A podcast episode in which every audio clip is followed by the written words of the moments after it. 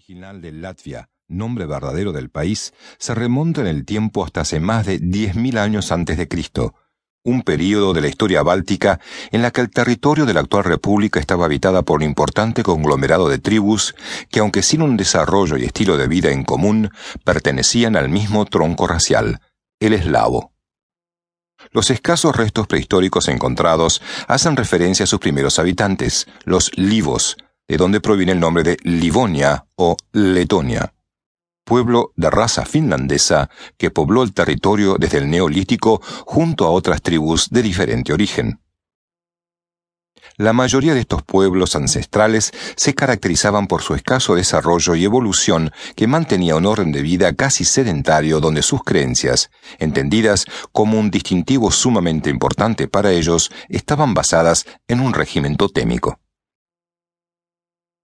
Su considerable atraso fue finalmente el vehículo por el que otros pueblos, mucho más desarrollados, iniciaron una firme colonización. Durante el siglo IX, los fibos olivos fueron absorbidos por los letones, un pueblo de las estepas que invadieron la zona este de la actual Letonia y Curlandia y que traspasó con eficacia sus formas culturales más avanzadas. No obstante, los letones no serían el único pueblo colonizador.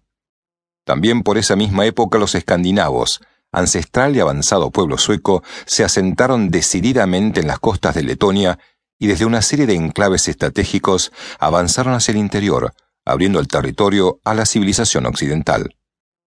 Tan igual como los letones, los suecos desplegaron su rada de influencia gracias a sus avances en la agricultura y ganadería, organización social, culto a los muertos, trenzado de fibras, fabricación de bebidas, miel y demás.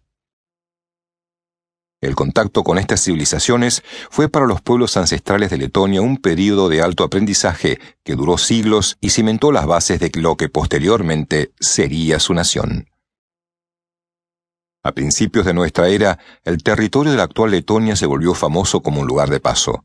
La famosa ruta de los vikingos a los griegos, mencionada en las crónicas antiguas, se extendía desde Escandinavia, cruzaba el territorio letón, navegando el río Daugava hasta la Rus de Kiev, y de continuaba por el Dnieper hasta alcanzar el Mar Negro y Constantinopla, hoy Estambul, en el Imperio Bizantino.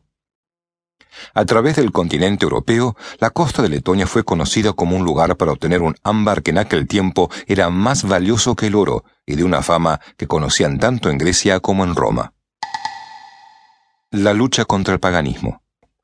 Luego del triunfo del cristianismo en el mundo occidental, la Iglesia Apostólica Romana destinó sus esfuerzos a unir bajo su credo a todos los países que, como Letonia, vivían inmersos en un profundo paganismo, expresión que en Occidente suele aplicarse a las personas que tienen creencias religiosas diferentes del judaísmo, cristianismo o islamismo. Para entonces, la labor evangelizadora de Roma era sumamente intensa.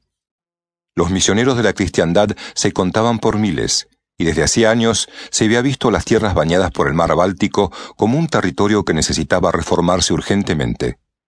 Fue así que el monje alemán Meinhard, uno de los pioneros en la evangelización de Letonia, echó los cimientos de la cristiandad en el siglo VIII bajo la posterior protección del Papa Inocencio III, un papa muy interesado en esta labor.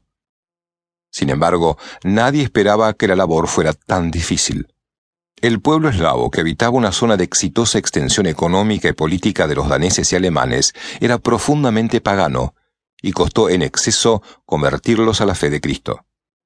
Redoblando sus esfuerzos en el año 1200, el obispo de Bremen, Albrecht von Buxtehude, predicó en Westfalia la necesidad de realizar una cruzada con objeto de imponer el cristianismo a este pueblo y hacerle abandonar sus costumbres y ritos idolátricos.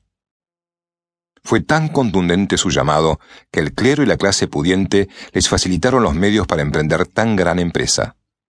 A finales de ese año, con un convoy de naves llenas de cruzados, Buxtehude inició en 1201 una de las más exitosas campañas de las denominadas Cruzadas del Norte. Buxtehude no perdió el tiempo. Apenas desembarcado en el río Dvina, promovió una intensa campaña de conversión local y para establecer definitivamente su presencia en la zona, fundó la que posteriormente sería la capital del país, Riga. Meses después, el ambicioso obispo estaba inaugurando la primera sede episcopal en donde él tenía el carácter de obispo príncipe de Livonia. Sin embargo, el propio Buxtehude conocía la necesidad